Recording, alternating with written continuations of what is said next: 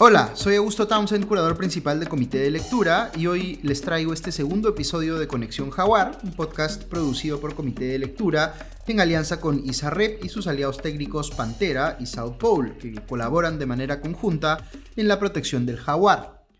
Hoy se celebra el Día Internacional del Jaguar y en esta fecha quiero invitarlos a reflexionar sobre su importancia, no solo como parte clave de la fauna latinoamericana, sino también por su rol central en el funcionamiento de los ecosistemas y el equilibrio de los bosques locales.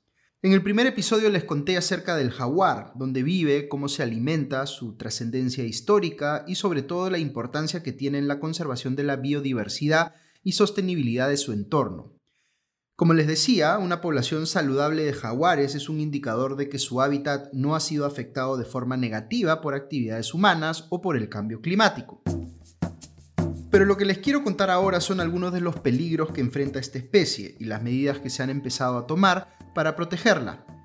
Las poblaciones de jaguares están expuestas a serias amenazas. Las más graves de ellas son la pérdida y la fragmentación de su hábitat. Con este último punto, la fragmentación, me refiero a lo que sucede cuando el área donde vive el jaguar se divide en segmentos cada vez más pequeños, lo que crea una barrera para el movimiento de los jaguares y sus presas. Las poblaciones pequeñas y aisladas de jaguares son vulnerables a la extinción, por un lado, porque al contar con menos presas aumenta la probabilidad de conflicto con los humanos, ya que los jaguares pueden cazar animales domésticos, y por otro, porque este aislamiento también tiene implicancias genéticas. Verán, el jaguar, como muchos animales, necesita de una población variada para reproducirse de manera continua, situación que se complica cuando en un área determinada solo hay familias pequeñas de estos felinos.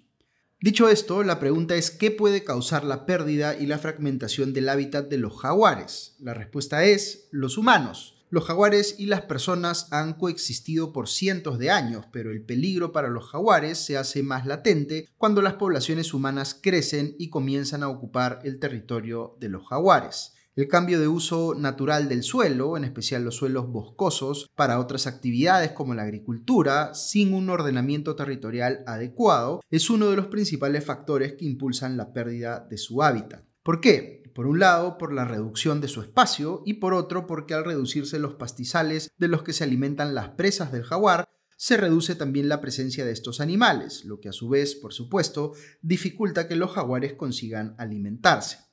Los cultivos que mayor impacto tienen en la pérdida de estos espacios son los de la palma aceitera, la soya y la caña de azúcar, pero la realidad es que cualquier actividad que cambie el uso natural del suelo boscoso, incluida la agricultura, puede pues, generar una reducción del hábitat del jaguar.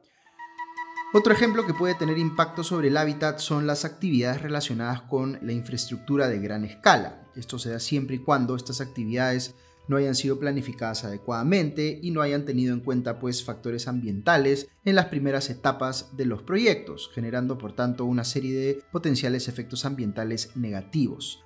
Por tal motivo, en el diseño de estos proyectos debe incorporarse la variable de preservación de la biodiversidad, con énfasis en el cuidado de especies clave como el jaguar, si bien proyectos como carreteras, ferrocarriles, proyectos lineales como oleoductos o gasoductos, así como actividades extractivas, pueden traer beneficios para el crecimiento de las ciudades, también podrían conllevar un impacto en la pérdida de hábitat del jaguar y sus presas, ya que facilitan la actividad humana en los ecosistemas que antes no estaban intervenidos. Otra amenaza importante para el hábitat de estos animales es la ganadería, además de también afectar el espacio que tienen disponible, esta actividad genera tensión entre el humano y el jaguar. ¿Cómo? Pues porque los jaguares suelen comerse el ganado, en parte porque son presas fáciles que están situadas dentro de su hábitat natural y en parte porque, como les contaba antes, sus presas se han vuelto escasas. Esta situación pone al jaguar en peligro de ataques de ganaderos que no quieren ver su negocio afectado.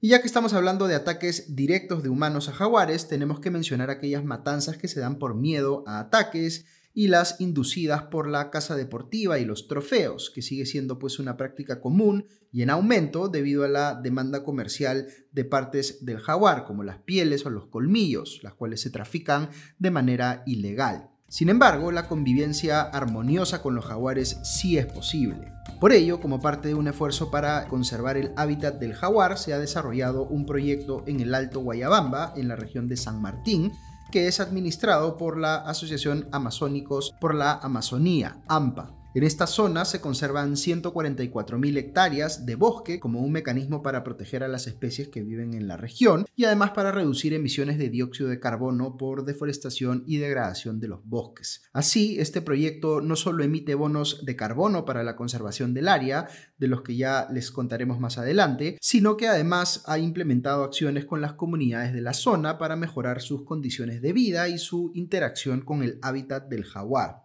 Además, se ha trabajado con familias locales para mejorar las cocinas domésticas y así optimizar el uso de leña y reducir el impacto en los bosques. A través del monitoreo participativo y educación eh, ambiental, también se busca vigilar y controlar posibles actividades ilegales en la zona, una acción que ha demostrado ser muy eficaz en muchos proyectos porque hace que los socios locales se conviertan en conservacionistas activos. En el próximo episodio quiero contarles un poco más sobre el proyecto AMPA, la primera iniciativa de conservación en el Perú que el programa Conexión Jaguar comenzó a apoyar en el 2017. También quiero ahondar en qué son los eh, bonos de carbono y cuáles serían algunas iniciativas que podrían funcionar entre el Estado y los privados para impulsar la conservación a través de la emisión de bonos de carbono. Nos encontramos la próxima semana. Este podcast fue producido y editado por Vania García del equipo de Comité de Lectura en alianza con ISAREP y sus aliados técnicos Pantera y South Pole. Si estás interesado en nuestro contenido, te invitamos a suscribirte a Comité de Lectura en nuestra página web comitedelectura.pe slash planes. Gracias por escuchar.